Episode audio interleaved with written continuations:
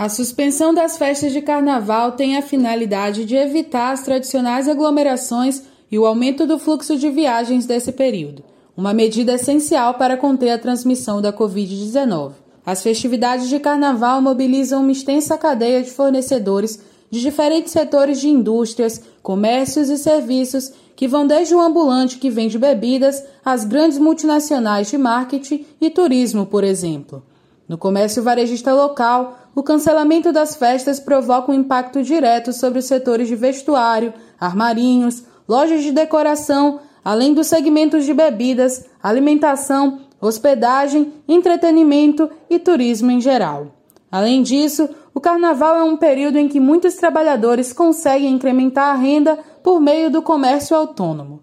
Após o cancelamento das festividades de carnaval, a FEComércio, Federação do Comércio de Bens, Serviços e Turismo do Maranhão, informou o funcionamento normal do comércio nos dias 15, 16 e 17 de fevereiro, em São Luís, São José de Ribamar, Passo do Lumiar e Raposa. Pela primeira vez em muitos anos, o comércio vai abrir as portas na segunda e terça de carnaval e na quarta-feira de cinzas. Vale lembrar que o período carnavalesco não é feriado previsto em nenhuma lei federal, estadual ou municipal, mas por tradição, os governos tendem a decretar o ponto facultativo para as administrações públicas e as convenções coletivas de trabalho estabelecem o descanso remunerado para os empregados da iniciativa privada. Segundo o superintendente da FEComércio do Maranhão, Max de Medeiros, mesmo com a abertura do comércio no período carnavalesco, é importante manter as medidas de biossegurança. É importante destacar e orientar as empresas que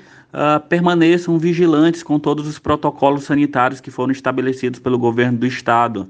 É importante que, uh, se, que o comércio se preocupe cada vez mais com o distanciamento social, com a utilização da máscara, a utilização do álcool em gel, para que Uh, com essa oportunidade de manter as lojas abertas nos dias de carnaval, nos dias 15, 16 e 17, que o comércio ficaria de portas fechadas, mas ganhou essa oportunidade de ampliar seu faturamento. Como medidas para diminuir os prejuízos, especialistas indicam a necessidade de empresários adaptar o modelo de negócios por meio de vendas online, campanhas publicitárias e migração de setores de vendas. E aos foliões, a comemoração apenas com familiares dentro da própria casa e respeitando as medidas sanitárias. As empresas terão que readequar ah, o seu alinhamento estratégico, trazer novos produtos, pensar em novas estratégias de venda para atrair esse consumidor que vai comemorar em casa, que vai uh, fazer um carnaval diferente, em menor grupo de pessoas, no normalmente uma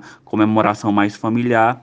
Então, a estratégia para as empresas é buscar uh, novos tipos de produtos, produtos que atendam a essa nova realidade Uh, imposta pela pandemia do novo coronavírus. Dessa forma, a suspensão das festas de carnaval é parte de um plano de enfrentamento coletivo entre governo e sociedade pela necessidade de conter a disseminação do coronavírus, em busca da promoção de dignidade e saúde da população e não somente para os interesses econômicos e concentradores de riqueza. Da Rádio Universidade FM do Maranhão, em São Luís, Daniele Coelho.